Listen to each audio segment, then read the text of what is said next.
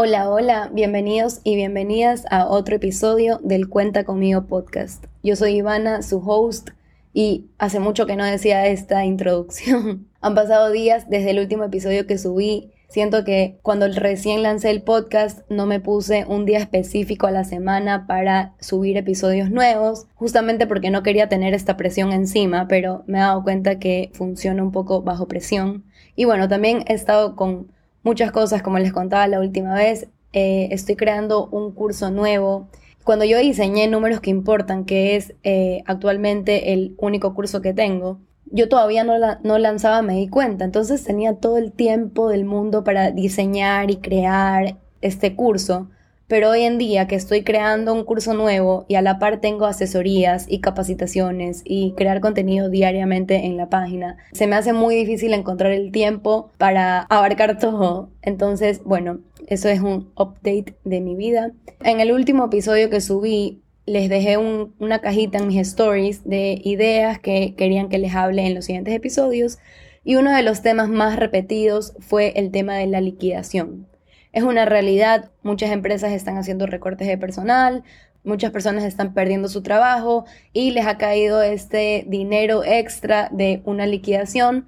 A mí personalmente eso es algo que nunca les he contado, pero me liquidaron hace unos meses. Yo cuando ah, empecé me di cuenta a finales del año pasado, todavía tenía otro trabajo extra porque yo decía, bueno, si todo sale mal como me di cuenta, al menos tengo este ingreso fijo. Y créanme que emprender con esa seguridad económica es de las mejores decisiones que he tomado. Así que si tienen un emprendimiento en mente y tienen el chance de, de la mano de que estén emprendiendo, conservar su trabajo actual, háganlo por el tiempo que puedan. Y bueno, esta empresa para la que yo trabajaba cerró operaciones, literalmente cerraron la empresa en marzo, entonces me liquidaron. Ahora sí estoy 100% dedicada, me di cuenta, entonces ya tengo la experiencia de qué hacer con este dinero extra de la liquidación.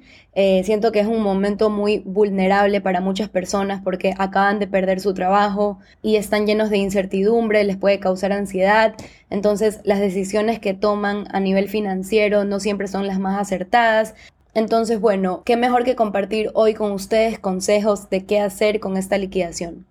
Primero que nada, no firmes nada, le dices a tu jefe, dame un segundito y voy a chequear cuánto me correspondía a mí de liquidación. En la página del Ministerio de Trabajo hay una calculadora, un simulador que se basa en los años que trabajaste y tu sueldo para hacer este cálculo aproximado de cuánto te correspondía de liquidación. Si tienes contador o contadora, también te sugiero que le pidas ayuda a él o a ella para que te dé un cálculo mucho más exacto del pago que te corresponde. Quiero que también tengas en cuenta que para este pago de la liquidación no hay crédito. Es decir, no es que tu jefe te puede decir hoy te pago una parte y a fin de mes te pago el otro 50%.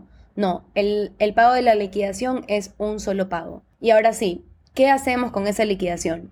En teoría, si tomaste mi curso, números que importan, si me sigues en redes, si escuchas este podcast o si fuiste cliente mío a través de una asesoría, ya sabes perfectamente qué es el fondo de emergencia y a cuánto corresponde ese fondo de emergencia. Este fondo de emergencia debería ser igual a tres meses de tu sueldo. Entonces lo que vas a hacer es sumar ese fondo de emergencia más tu liquidación. Y aquí es cuando muchas personas dicen, bueno, me voy a tomar un break, me voy a ir de viaje para encontrarme a mí misma, me lo merezco, ahora es cuando. Y bueno, eso es lo que no vamos a hacer. Lo que vamos a hacer es ver cuánto tenemos actualmente de nuestra liquidación más el fondo de emergencia y cuánta cantidad de ese dinero vamos a necesitar para sobrevivir estos meses. Primero que nada vamos a pensar cuánto aproximadamente nos tomaría encontrar un nuevo trabajo. Yo considero que cuatro meses es más que suficiente, es un tiempo considerable, es algo viable para no aceptar la primera opción que nos llegue, para hacer todas las llamadas, entrevistas, mandar currículums, actualizar tu LinkedIn, analizar todas tus alternativas y escoger la que más te convenga. Entonces, ahora sí, de esos cuatro meses vamos a hacer un presupuesto de emergencia, es decir, cuánto necesitaría yo durante esos cuatro meses si no tuviera ningún ingreso. Y aquí lo que tenemos que tomar en cuenta es lo básico, lo esencial. Acuérdense que un, presupuesto está compuesto por nuestros gastos básicos, lujos y ahorro. Vamos a sacar los lujos y el ahorro y nos vamos a quedar con los gastos básicos. Obviamente esto es un presupuesto temporal, porque estamos en una situación de emergencia, entonces tenemos que actuar conforme a esta realidad. No es que, ay, me liquidaron, me deprimí, ya está harto de la rutina, voy a coger el primer vuelo y me voy a Nueva York.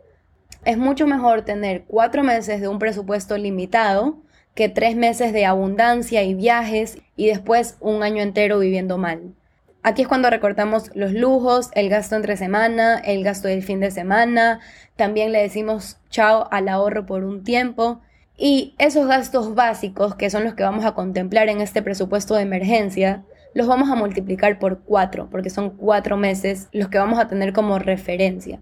Y ese dinero nos lo vamos a quedar nosotros para cubrir los gastos de nuestra vida. Y aquí es muy importante ser ultra estricto con seguir nuestro presupuesto. Entonces lo que vamos a hacer es eh, poner estos cuatro meses de gastos básicos en una cuenta separada a tu cuenta principal. Por ende, tienes un control de no gastarte todo lo que tienes disponible y nos vamos a transferir cada quincena y cada fin de mes lo que, lo que nos dice nuestro presupuesto que necesitamos para esos 15 días del mes. Entonces te vas a autopagar tu quincena y autopagar tu fin de mes que te va a servir para pagar tus gastos básicos, tu seguro, tu renta, tu carro, tu gasolina, si es que vas a terapia y consideras que terapia es un gasto básico, si es que necesitas el gimnasio para reducir la ansiedad y lo consideras un gasto básico, todo eso puede entrar dentro de este, de este presupuesto. Y ahora sí, la gran pregunta de qué vamos a hacer con ese dinero que nos sobra. Es decir, una vez que tú separes tus gastos básicos por cuatro, el dinero que te sobra. Lo ideal es que agarres ese dinero y lo inviertas en una inversión mayor al 7%, que ya no sería en un banco, sino que sería a lo mejor en una administradora de fondos. Todas las administradoras de fondos tienen productos financieros con diferentes plazos, con diferentes tasas, mucho mejor que tasas de un banco. ¿Por qué? Porque las administradoras de fondo, la ventaja es que no hacen diferenciación por montos. Les pongo un ejemplo. Si yo voy al banco con 100 dólares, no me va a pagar una buena tasa por esos 100 dólares. Pero si yo voy al banco con 100 mil dólares, me va a pagar una mucho mejor tasa. En cambio, en una administradora de fondos no hay diferenciación por montos. Es decir, la tasa que le pagan al cliente que invierte 100 dólares es la misma tasa que le pagan al que invierte un millón de dólares. Entonces, vamos a poner ese dinero restante en una administradora de fondos en un fondo que se acople a nuestros objetivos, donde esté generando un rendimiento idealmente mayor al 7%. ¿Y por qué lo vamos a invertir? Para que al menos esa inversión esté generando el dinero que no estamos ganando por no tener un trabajo. Obviamente no se va a comparar al nivel de ingreso de nuestro sueldo, pero al menos le estamos sacando ese porcentaje extra de rentabilidad para que nuestro dinero no pierda valor en el tiempo por causa de la inflación. Entonces, en resumen, lo que quiero es que dividas tu liquidación en dos. Primero, en ese colchón para esos cuatro meses en los que vas a estar buscando trabajos. Y la otra parte es que el monto que está invertido al menos te ayuda a recuperar eso que estás dejando de ganar por no tener un empleo. Y bueno, esos son todos los consejos del día de hoy. Envíenselo a sus amigas y amigos que han recibido una liquidación recientemente y no saben qué hacer con ese dinero. Espero que esta información te haya sido útil, te dé una luz y te haya dicho todo lo que necesitabas saber sobre finanzas.